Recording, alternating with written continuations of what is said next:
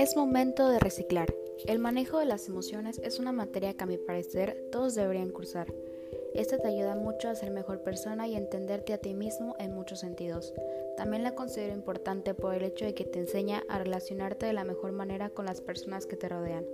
Y esto no solo aporta a nuestra área personal, sino también en el ámbito laboral. Personalmente, esta materia me ayudó a relacionarme de mejor manera con mi familia y también a que los trabajos en equipos de la universidad se me facilitaran aún más. Finalmente, logró hacerme reflexionar sobre experiencias en mi vida que me lastimaron en el pasado y seguían presentes en mi cabeza, lo cual no me permitía avanzar. Con ayuda de esta materia y de distintas actividades, como la de reciclar una historia y la de un mundo feliz, pude dejarlas ir y sanar.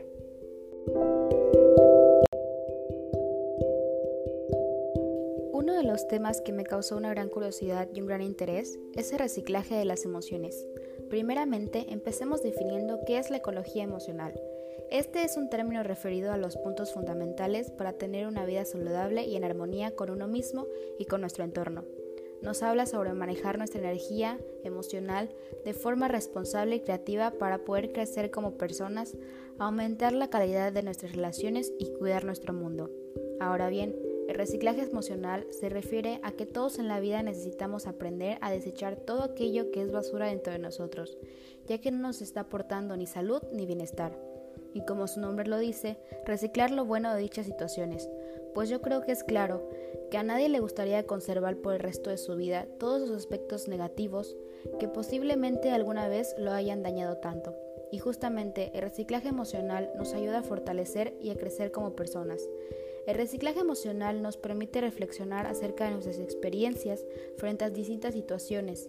Esto nos ayuda a descubrir muchas cosas, por ejemplo, cuáles fueron nuestras emociones en ese momento. Hacernos preguntas como, ¿fue correcta la manera en que actué? o ¿cómo puedo manejar o transformar eso que sentí si es que me está generando daño aún? y buscar una forma de transformar eso que nos sucedió en un aprendizaje para posibles situaciones que podamos tener en el futuro. Existe una metáfora para este tema que ayuda a entenderlo aún mejor. Esta nos dice que no debemos ir por la vida como si fuéramos un camión de basura, acumulando todos esos malos momentos que nos dañan la frustración y rabia, sed de venganza, etc. Pues cuando juntas tanta basura normalmente hay dos opciones. La primera es que te conviertes en una persona negativa, solitaria, desconfiada y amargada. Y la segunda opción es que después esa basura la sueles vertir incluso hacia personas que no tienen la culpa de nada y cuando esto sucede, terminas lastimando a personas inocentes, alejando amigos e incluso familiares que tal vez lo único que querían hacer era ayudarte. Es más, podrías terminar alejando a personas que consideras tu red de apoyo. Por el contrario, esta es una oportunidad para despejar nuestro camino de limitaciones innecesarias, descubrir nuestro propósito y aprender a seguirlo. Reciclar nuestras emociones es una forma de transformarnos y gestionar qué es lo que nos hace vibrar de una manera más sana para nosotros mismos y los demás.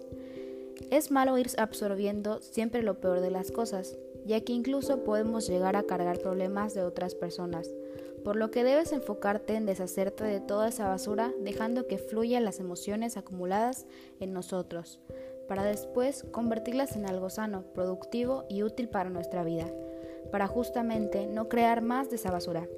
Y lo más importante, siempre reciclar lo bueno de todas las situaciones que puedes llegar a enfrentar a lo largo de tu vida.